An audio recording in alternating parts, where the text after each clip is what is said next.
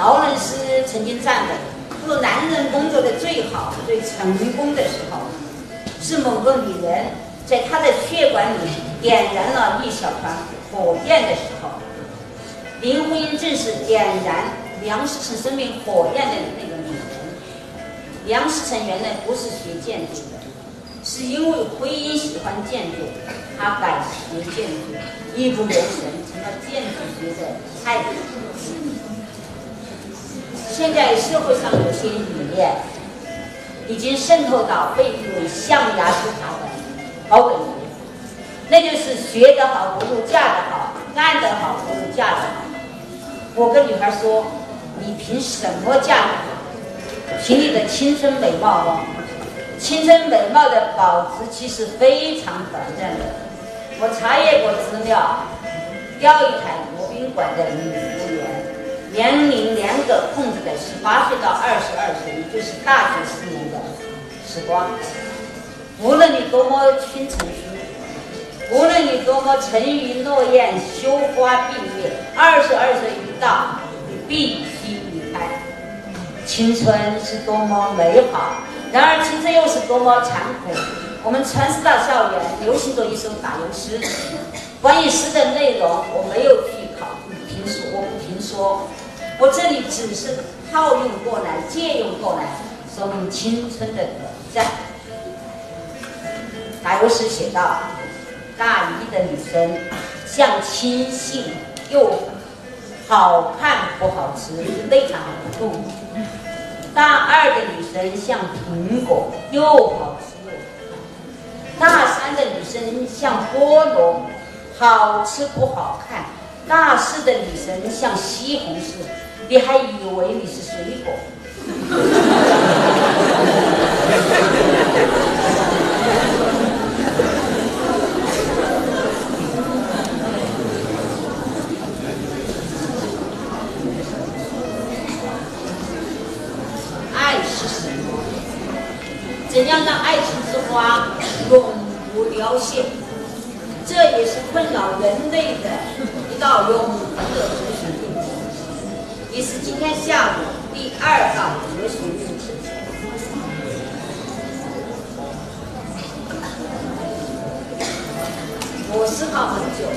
下面几个方面来诠释它。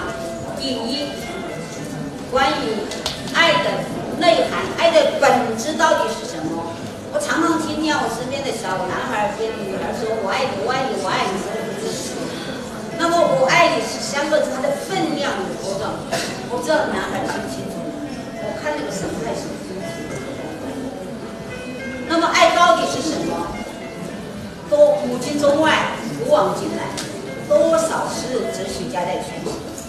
我喝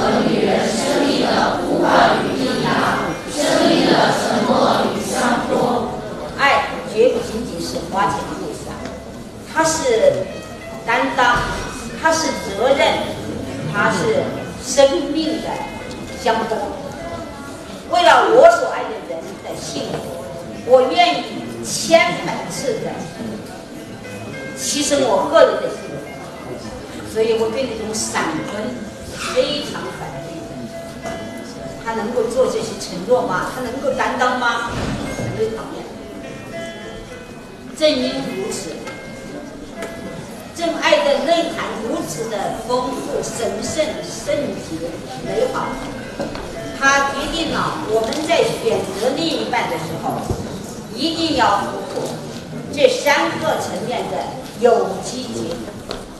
第一个层面，生理层面的满足。高大、英俊、帅气、漂亮、美丽、赏心悦目，无可厚非。但这个层面它有它的局限。那么，不美的人怎么办呢？上帝很仁慈，他给我们关上了一扇门，又给我们开启了一扇窗，那就是什么眼里出西施啊我给这个层面没问题的。第二个层面，我觉得是最重要的、最核心的，心理层面的情感的爱恋与满足。爱情其实说简单也简单，就是一个爱，一个情，由爱而生情。但这个爱一定是爱恋、爱慕、倾慕、欣赏，甚至有敬仰、敬佩。如果没有这些层面，是能达到很完美。正因为总是你的才华，总是你的人品，总是你的思想、你的境界，深深的震撼了我。今生今今世，我才愿意跟随着你，不离不弃，才能像张爱玲所说的那样，在万千人之中，在万千年之中，在时间无涯的荒野里，没有早一步，也没有晚一步，刚巧就碰上了，那也没有什么话可说，我有轻声的问一声，嗯。你在这儿吗？我想，这就是所谓的缘分。这个缘分一定是两颗心灵撞击了，撞击出精神火花的那一瞬间。假如是命中我们的爱情中没有这个精神火花的撞击，那么这样的爱情是最完美的吗？这是值得我们每个人思考的问题。第三，社会层面一定道德规范的制约。我跟女孩说。无论他多么英俊高大，无论他怎么说，他多么爱你，假如他违背了社会道德，是一定不能爱的。恋爱观、爱情观，从本质上来说是你的人生观，选择和什么样的人牵手，走完你的人生，这是你人生观决定了的，二者不能错位。错位了轻者，你是不幸福不快乐；重则可能毁掉你的一生。周克华大直销，我在四川外语演讲的时候，女孩告诉我，就躲在他们那后面想想。他的小情人是九零后，我相信这个女孩原本也是可爱的、单纯的、善良的，但她跟错了人。她因为包庇周克华，她站在了人民的对立面上，她搭进去的不仅是自己的青春、爱情，是自己整个的一生。把这三个层面诠释的最浪漫的是谁呀？是恩普斯，体态的美丽，融洽的知趣，亲密的交往，是男女青年产生性爱的。纽带和条件，正因为爱情如此的神圣，如此的美好，千百年来有多少诗人在歌颂它？爱情也是我们文学永恒的主题。我们来欣赏一点点彭斯的《红红的玫瑰》啊，我的爱人像红红的玫瑰，六月里。迎风初开啊，我的爱人像一只小夜曲，唱的柔和又和蔼。拜仁的雅典的少女啊，你是我的生命，我爱你。不仅如此，人们对爱情的每一个阶段都给予高度的肯定与赞美，不管是初恋、永恒的爱，甚至包括失恋。关于初恋，有多少作家在歌颂它？我个人最欣赏的是屠格涅夫对初恋的赞美。初恋那是场革命，预备起。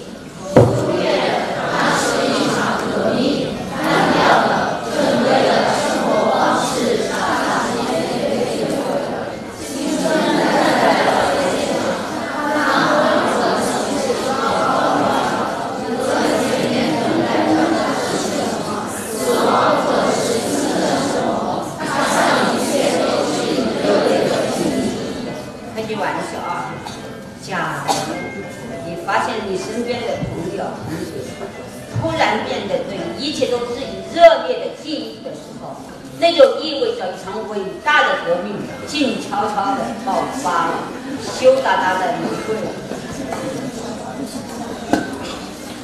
至于永恒的爱，情不知何起，一往而深，生者可以死，死者可以生，生而不可以死，死而不可以生者，皆非情之至。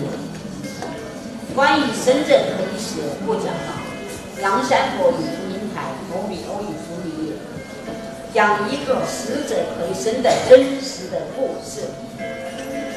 在十八世纪英国，有一个女诗人叫伊丽莎白·巴奈，她很不幸，十五岁因为骑马摔断了脊椎骨，从此她的生命就被囚禁在病榻上。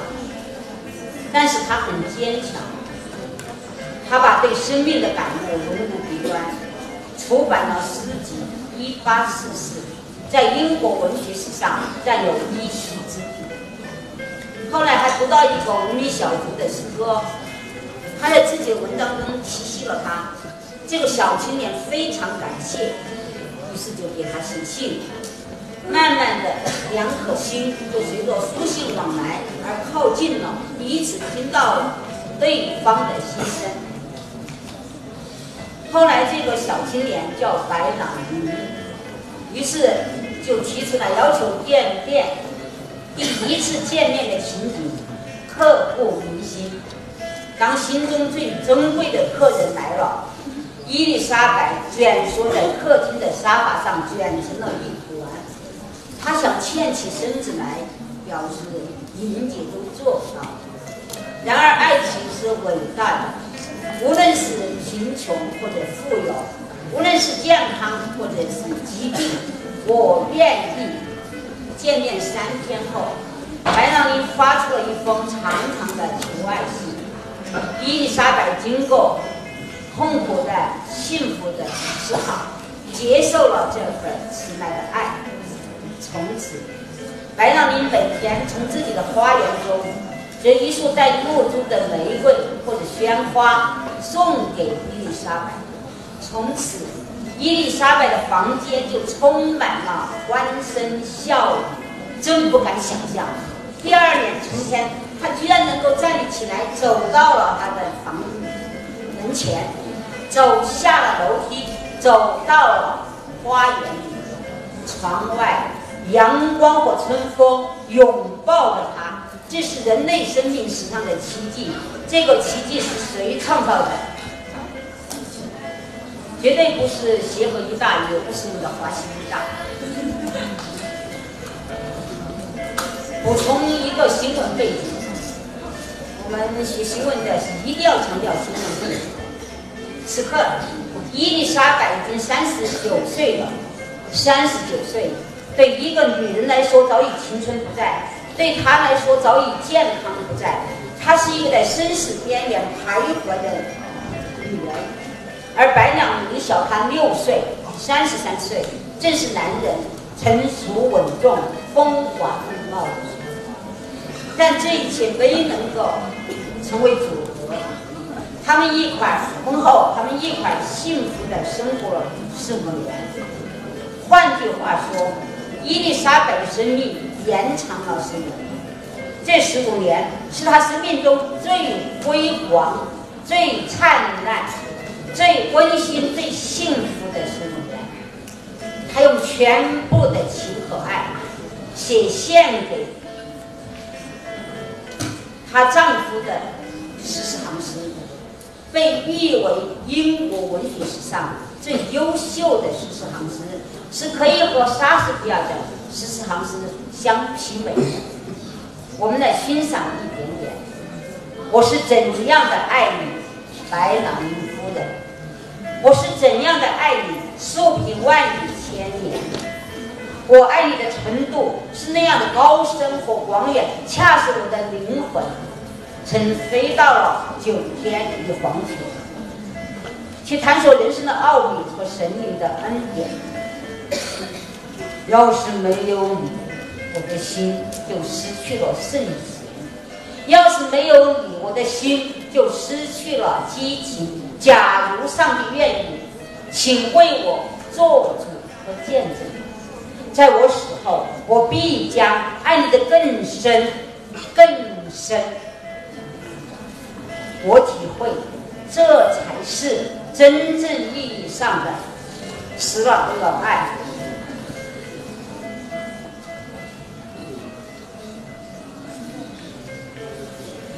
至于十念吧，也不要过于自卑，因为十念的痛苦是人的痛苦中最高尚、最强烈、最个人的痛苦。谁说的？恩可西。所以，从我们旁观者一定要给予别人更多的人文关怀，因为他遭遇的是人的痛苦中最高尚、最强烈、最个人的痛苦。那么，作为当事人，应该尽快的调整好情绪，走出情感的，或者是我是天空的一片云，偶尔可以跟你的波心。你记得也好，最好也忘掉，是教会是复合或者把这段深藏在心里的深处，它毕竟是一场，是生命中一段过往，一段最美。假如你实在还走不出来，那就请你去找苏格拉底吧，他会给你指出，孩子，你为什么悲伤？这么神圣美好的爱，在当下遭到了颠覆，遭到了困惑，遭到了不公。人们不再相信有纯美的爱了，人人都质问：你究竟是个好妹妹？为何每个妹妹都那么憔悴？人们颠覆了爱情的神圣性。我爱你，爱过你，就像老鼠爱他。人们撕毁了爱情最美的情和爱，直奔无子之心，嫁给有钱人。人们迷失自我，回家做全职太太。人们不相信天长地久，地久相信曾经拥有。你们看古往今来，古今中外，可歌可泣的爱情，谁不是天长地久？这是我们每一个人都应该去维护、去追寻的。那么，怎样让爱情之花永不凋谢呢？我想了很久，其实就想了这么两点，我觉得只有这么简单。第一点，婚姻如山，携手攀登，因为无限风光在险峰，山高人为峰。必须要去亲临，要去命名。说起登山，我很激动。我在年近花甲的时候，一个人两次徒步登上了华山。第一次是因为开会路过的，我给家人说我想提前远走，我要去华山，全家人反对了，把我买到了太原，他们就以为拴住了我，我也以为。谁知一到了华阴县，华山那个县的华阴县，我马上毫不犹豫地跳上了火车。那一刻，我才真正的认识我自己。原来我的骨子里全是叛徒。我在华山门口晃荡，接受几个伞兵留言，相约九点钟，华山门口不见不散，因为太险，一个不能登的。为什么华山晚上登呢？因为刚刚登一晚上就可以看见日出。第二，华山太险，晚上登山眼不见心不烦。我们每一个人租一个长长的电筒，拴着绳子，斜挂在树前，就照着脚下的那点光亮，只能踩着光亮走。我深深的体会到什么叫脚踏实地，什么叫一步一个脚印，什么叫地势足成千古恨。华山的最高峰是东峰，我第一次去的时候，它中间只有一根铁锁链，两边像攀岩有一点浅浅的绿。一晚上一千多人登华山，这是卖路边卖凉面的老板告诉我的。因为寂寞，他就损脑袋。我相信每一个人都登相都朝着这个目标峰峰的最高峰去的。然而，因为太险，全都打到住。我站在山脚下，也都正在很遗憾。我想起了阿姆雷特人“是生还是死”，这是值得思考的问题。但是不给自己留遗憾，是我的人生之一。我拿着这个黑手链，我终于登上了东峰的山顶，运气很好，看见了日出。于是我们互相照相，我就托着太阳，拥抱太阳。当我的照片写出来，因为不能选景嘛，时间也很紧。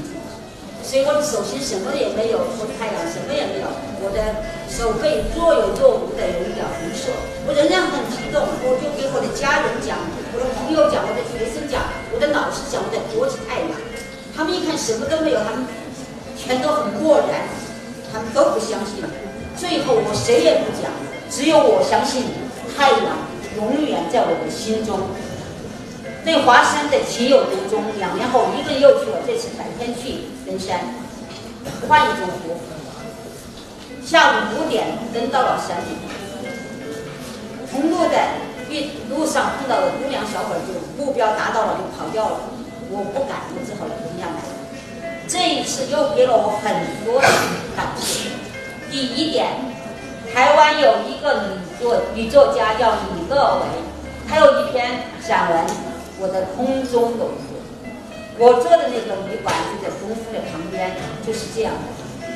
整个小屋用前面用石头、木头撑起来的，整个小屋迎风一吹，我的心也随之飞翔。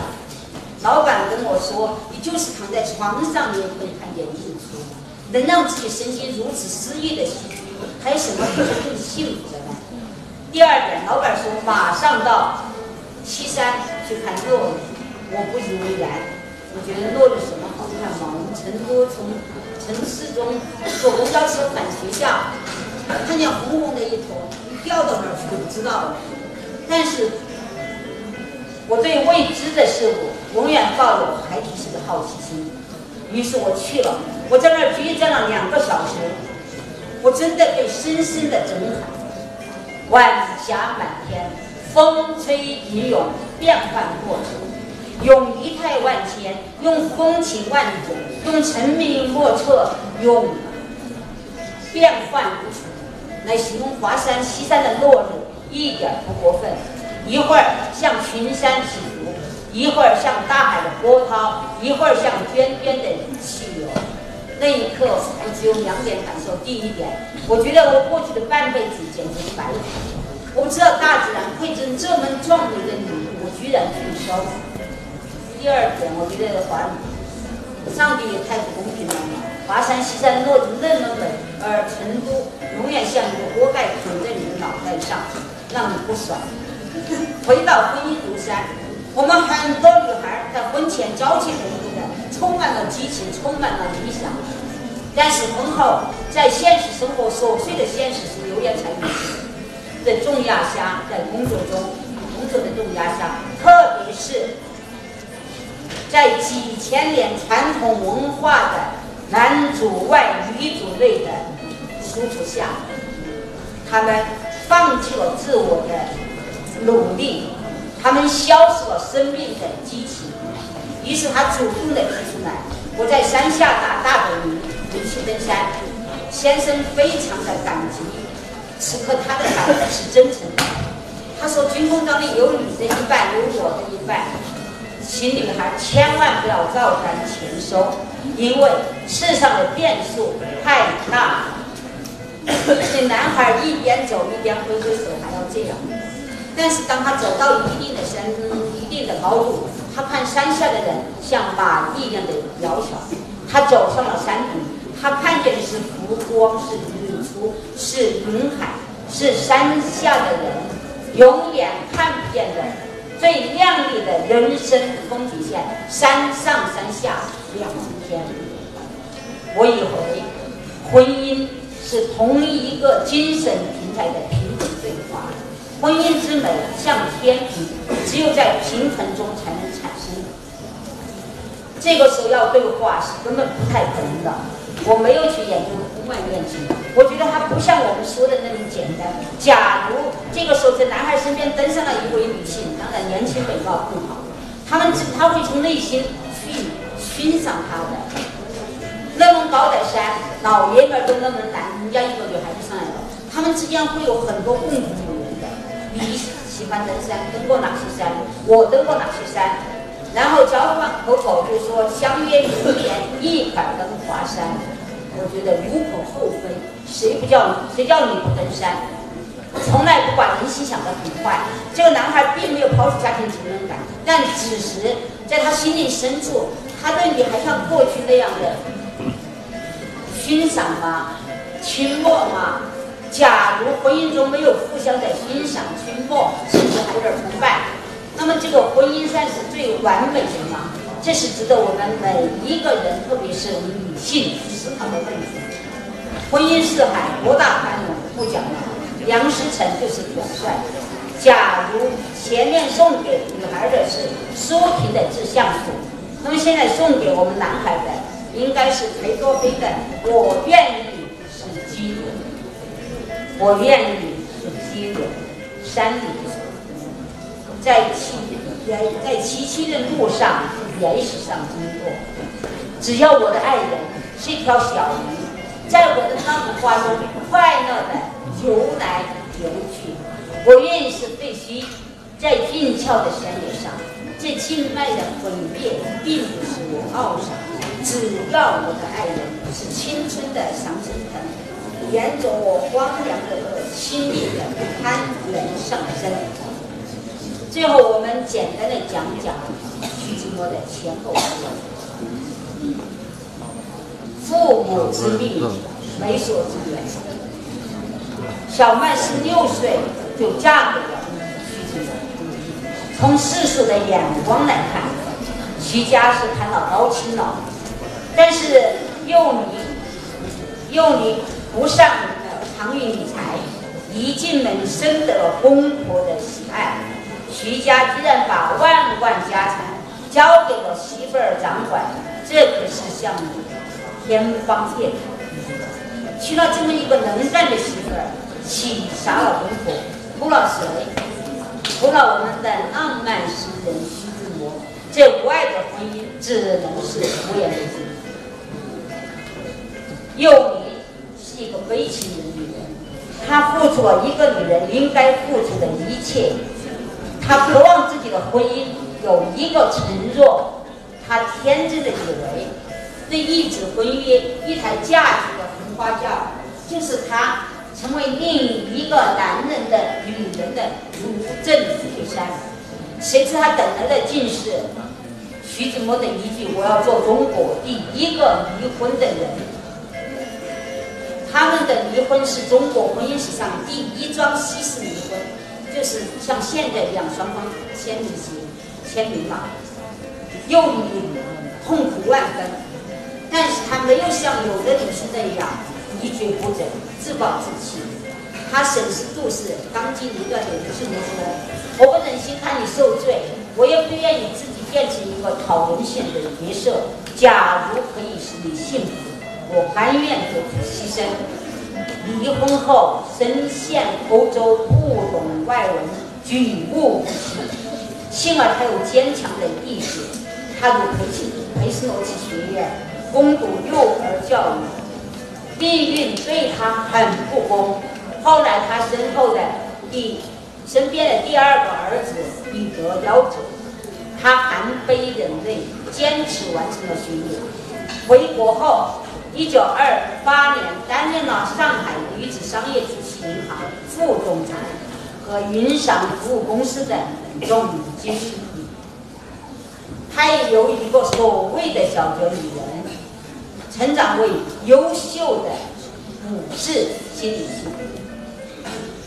法国激进理作家玛丽强调，一个女人第一需要是独立。对女人来说，必不可少的素质，并不是美貌和风韵，而是能力、勇气以及把意志化为行动的魄力。张幼仪是典范。正当思成和婚姻双宿双飞，远赴美国，掏空了自我的心窝的时候，被胡适誉为北京城一道不可不看的风景的小曼，如风而至。小曼出身名门，他的父亲是当时税务司的一个师长。我用一段一篇薛小禅的一篇散文，以第一人称写小曼的，叫《鸦片香》，我引用它就可以快一点。九岁那年，我随父进京，父亲立志要把我培养成一代名媛。从小，我练习琴棋书画，家学渊源，让我在教会学校。如鱼得水。十五岁，我便把发文说得极流利，一身洋装更让我骨子里全是风情。我要补充的是，十五岁不仅法文极流利，英文也极流利。当时的外交部长找到教会学校的校长，请他推荐一个女孩，能流利的说英语、法语。当然，年轻美貌，小曼是首选。小曼在当时的外交部工作三年，干什么？做中外官员英语、法语的同声翻译。零八年奥运会，我们最缺的人才是谁？小曼利用这样的机会，做了大量维护祖国尊严的事，阅读英语。法国的霞飞将军来访，我们的军乐队去迎接，做的乱七八糟的。霞飞一脸不屑的说：“原来你们中国的音乐和别国不一样，不同。”小曼马上反驳：“没有什么不同，一样的。他们的水平很高，全因为你是名人，他们一看见你就很激动，都演奏不好。”假如小曼愿走这条道路前进，他的前程该是多么的辉煌！他可以是另一个领域里的林徽因。然而，非常的不幸，他在生命中出现了拐点。嫁作人妇后，我成了一个寂寞的小妇人，只因无人懂得。她的丈夫，我们看看王根。是她母亲精心挑选的神龙快婿。看他读的大学，不仅吓我们一跳，起码吓我们两跳。清华、密西根、哥伦比亚、普林斯顿、七点名校。那个时候，他已经是生产房企药集团第五要人，在北大也任了课。小麦。那么他可以满足小麦所有的奢侈，所有的豪华。然而，非常的不幸，嫁作人妇后，我成了一个寂寞的小妇人，只因无人懂得，有涉及到把我灵魂的唯一灵魂之伴。直到那年冬天，我遇见了他，诗人自摸，他伸出手来邀我跳舞，我们像两只狐，翩翩起舞。就这么第一次见面，就这么一会儿，突然，自摸不到，自摸盯着小麦，说了五个字，颠覆了他的一生。请想一想，哪五个字有这么大的魅力？魔力，请想一想，千万不要说我非常爱他。那小麦常常操作流利的英语法语，翩翩起舞，让租界的老外们惊艳，纷纷拜倒他的石榴身上。想一想哪五个字这么厉害，颠覆了小麦的一生？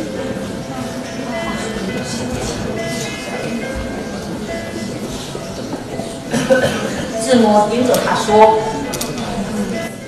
王太太，这三个字不算啊。”自摸说：“王太太，你是寂寞的。”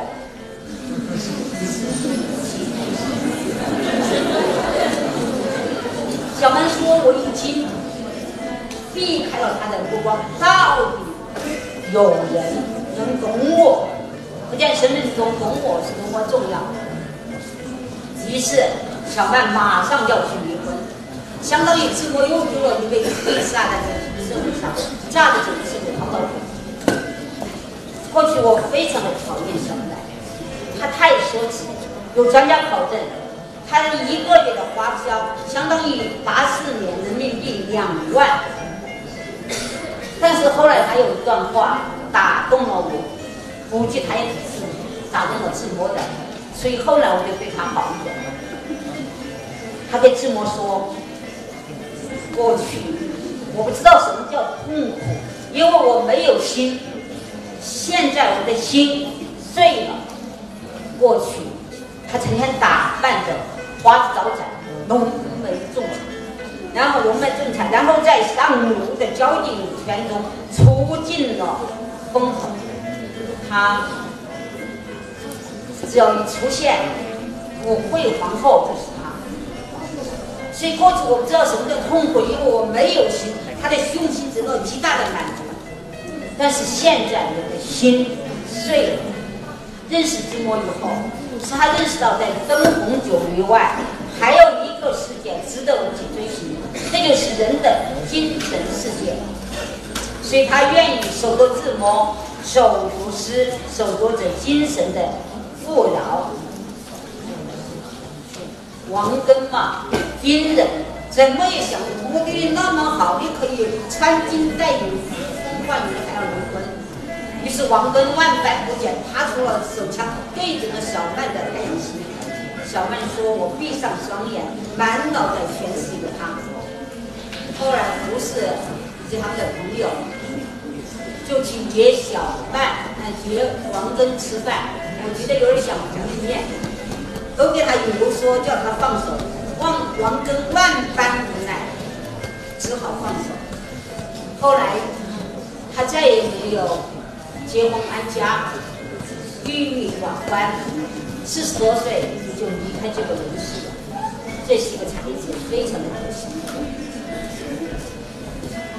婚后，志摩和小曼一定有一段幸福的幸福的日子。然而，鲁迅说，幸福是要弥补的，爱情必须时时生长、创造更新，也就是婚姻如山的。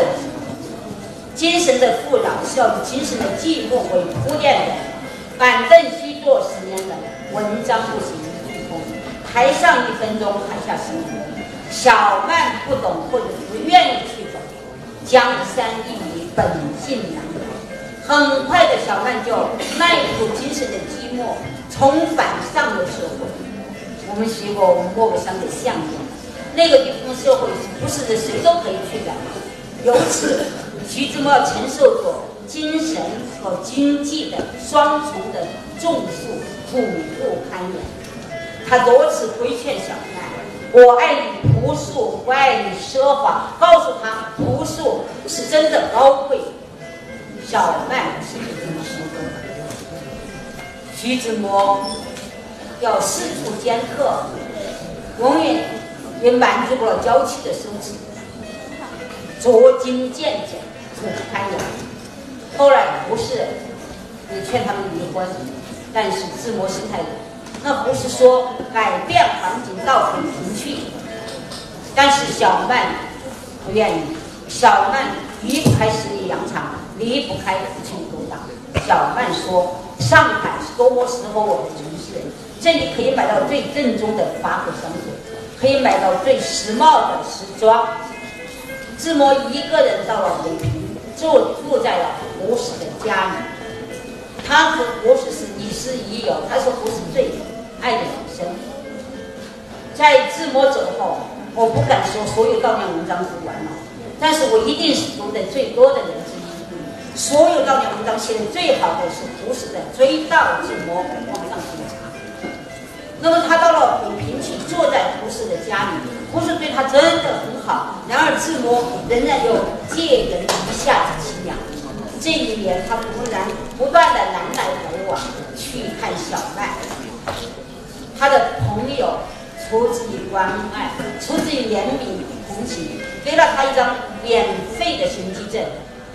三十年代，能在蓝天翱翔，对于浪漫诗人志摩来说，当然是很爽的事儿。然而，志摩乘坐飞机绝对不是为了浪漫，小飞机装邮件的飞机，而是因为囊中羞涩，想来也很可怜。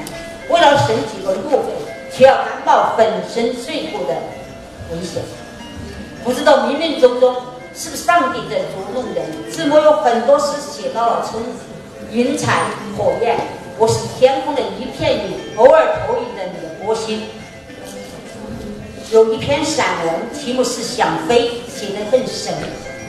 写飞机在天空翱翔，突然一束光直往下坠，轰的一声炸响，炸碎了我在飞行中的梦想。晴天里，晴天了几堆破碎的佛语。真是不幸而言中。一九三一年十一月十九日，他从南京坐小飞机到北平去，要赶去参加林徽因对驻华使节的一场学术报告会。飞机飞到济南五十公里，在党家山不遇大雨，飞机在山中盘旋，迷失了方向，突然机缘一侧，竹山走火。一代英才，霎时间化作了一片云彩。这是中古诗坛的重大启示，也是世界诗坛的重大启示。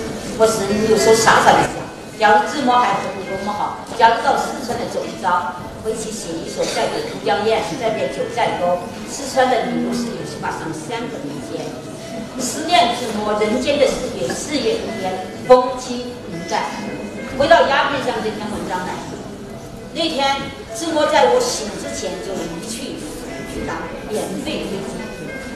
那天几平上，小曼和他的朋友在打牌，突然他心口很急，他不知道为什么，半夜邮差急急的敲门。他一打开房门，看见航空电报，眼前一黑，便栽到前世去前世。我是那花树下的女子，等志摩穿一身长衫，带我去康桥。醒来时，他也埋在了峡石，那是他生命开始的地方。今夕何夕？二十九岁的女子陆小曼，老未亡人，没有人同情我，所有人都认为这是一场烈焰的必然下场。只是可惜了一个天才的诗人。在诗人的身后，是那个所有的他命的女人。人们把我比作一株最使梦生的罂粟花，人们把所有的刻度的语言全都堆到我的身上，却没有人想到二十九岁以后的日子，是我一个人担当所有的苦与累，所有的刻度的痛与孤寂，所有的寂寞与相思。二十九岁以后的陆小曼再也没有穿过一件华丽的衣服，闭门作画。他的画参加过全国的美展，在上海举行个展，他被评为美术界全国三把。然而，人们从不认他的一生过得非常孤寂痛苦。小麦想追寻快乐。快乐是什么？这也是困扰人类的又一道永恒的哲学命题，也是今天下午最后一道哲学命题。很多年前，英国一家报纸有奖征答，题目是“世界上谁最快乐”，答案像雪片似的飞来，最后选取了四个最佳的答案，其中就包括了你们幸福。幸福啊！第一个作品刚完成，吹着口哨欣赏作品的艺术家；第二，在沙滩上筑城堡的孩子；第三，给婴儿洗澡的母亲；第四，经历了千辛万苦开刀后挽救了一个垂危病人生命的外科医生。由此，由此可知。世界上所有的快乐，所有的快乐，都应该是创造的快乐。关于林徽因的故事来完结了。然而，留给我们的思考远远没有结束。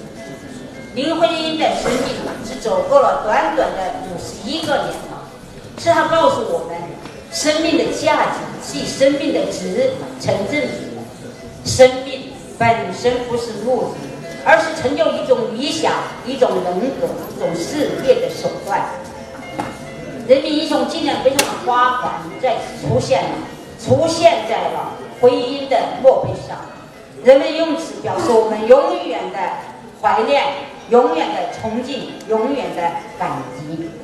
历史如镜，这段史料给予我们理想、爱国、人生观、价值观、友情、爱情的启迪，陶冶情操，并获得美的享受。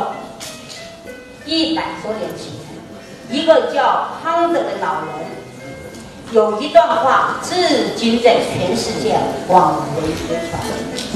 他说，在这个世界上，我有两样东西能深深的震撼我们的心灵：一是我们头顶上灿烂的星空，一是我们内心崇高的道德准则。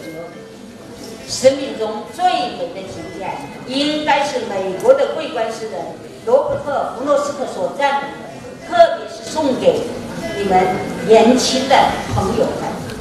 树林美丽。幽暗而深邃，但我有若眼尚待实现，还要奔行百里，方可沉睡。最后，你还只是个军。